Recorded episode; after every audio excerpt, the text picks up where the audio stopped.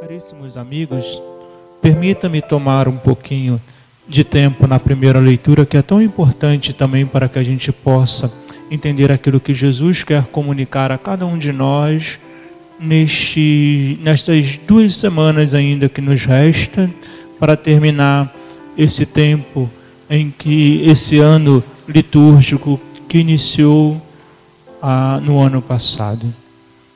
Queridos amigos, a primeira leitura nos fala que, conhecendo as obras criadas, você e eu podemos alcançar o Criador.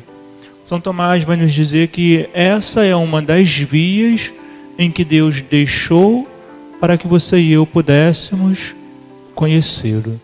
Eu vejo a beleza, por exemplo, aqui em Rio Bonito, é tão bonito, quando a gente olha ali ficou redundante, né? Bonito, tão bonito. Não, mas tudo bem. Ali da, da praça, ali a gente olha aquela serra tomada ainda com uma certa névoazinha. Como fica bonito aquilo. Não tem como olhar para aquela realidade e não ver a expressão de um Criador. Então, observando as coisas criadas, você e eu chegamos a este Criador.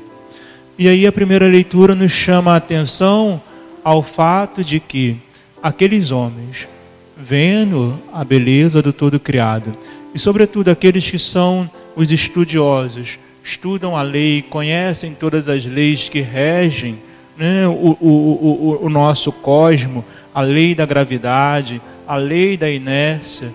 Como ver isso e não chegar ao Criador? Como ver toda esta beleza e não contemplar a Deus e não chegar a Deus? Santo Anselmo vai dizer a cada um de nós: Deus é aquele ser cujo eu não posso pensar nada maior. Ora, se as criaturas possuem as suas belezas, muito maior deve ser a beleza deste que a criou se, a tua, se as criaturas elas mantêm o seu poder, muito maior deve ser o poder de quem as criou. Eu coloco tudo acima e maximizo isto, e de fato não vou alcançar ainda a grandiosidade de Deus. Pelas obras criadas, pelas beleza, pela beleza das criaturas em tudo isso nós vamos ver a Deus. Porém, o grande problema é que os homens, ao ver a beleza das coisas, não quiseram dar o passo a mais de alcançar a Deus. Simplesmente pararam na contemplação das coisas criadas, na beleza dessas coisas, na materialidade. Você e eu precisamos, como homens sábios, fazer essa transposição a partir da matéria, alcançar a Deus.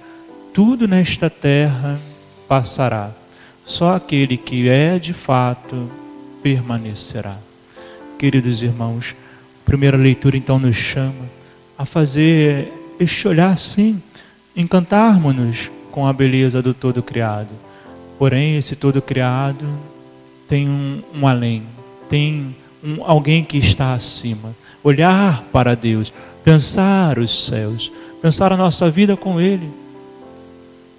E aí sim a gente vai entender aquilo que o salmo de hoje dizia: os céus, eles proclamam a glória do Senhor, as criaturas proclamam a glória do Senhor, as criaturas revelam a glória do seu Senhor.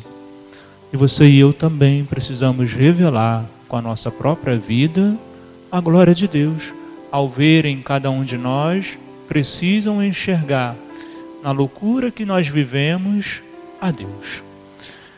Queridos amigos, o Evangelho de hoje, Jesus também toca um pouco nesta realidade, quando ele vai dizer que a vida daqueles homens, tanto no tempo de Noé como no tempo de Ló, era uma vida, podemos dizer, tranquila eles viviam na tranquilidade daquilo que parecia ser normal.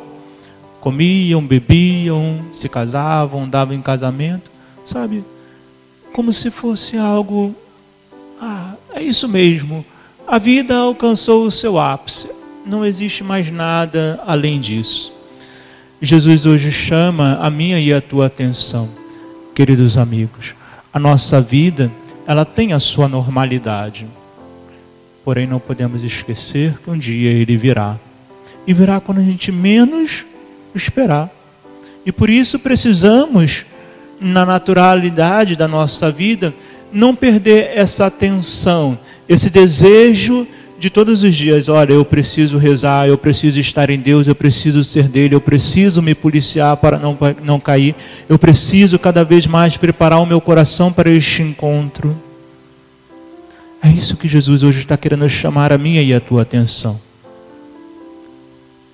Não ver este mundo somente, ah, é isso, comer, beber e dormir. Ou então, para muitos, beber, cair, levantar, né?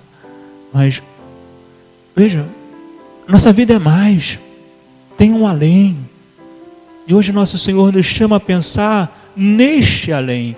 Hoje o Senhor nos chama a pensar neste lugar que Ele preparou para cada um de nós.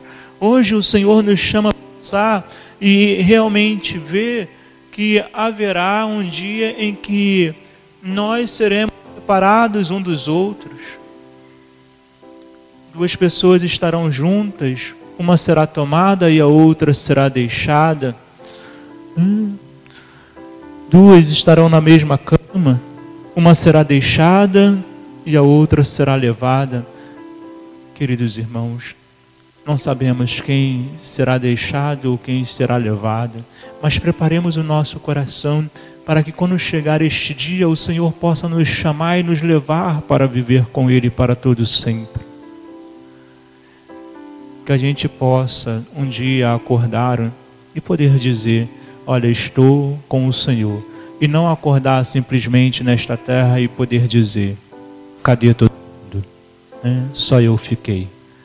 Queridos amigos, preparemos o nosso coração para sermos tomados, para sermos levados por esse Senhor, que deseja que você e eu estejamos com Ele para todos sempre.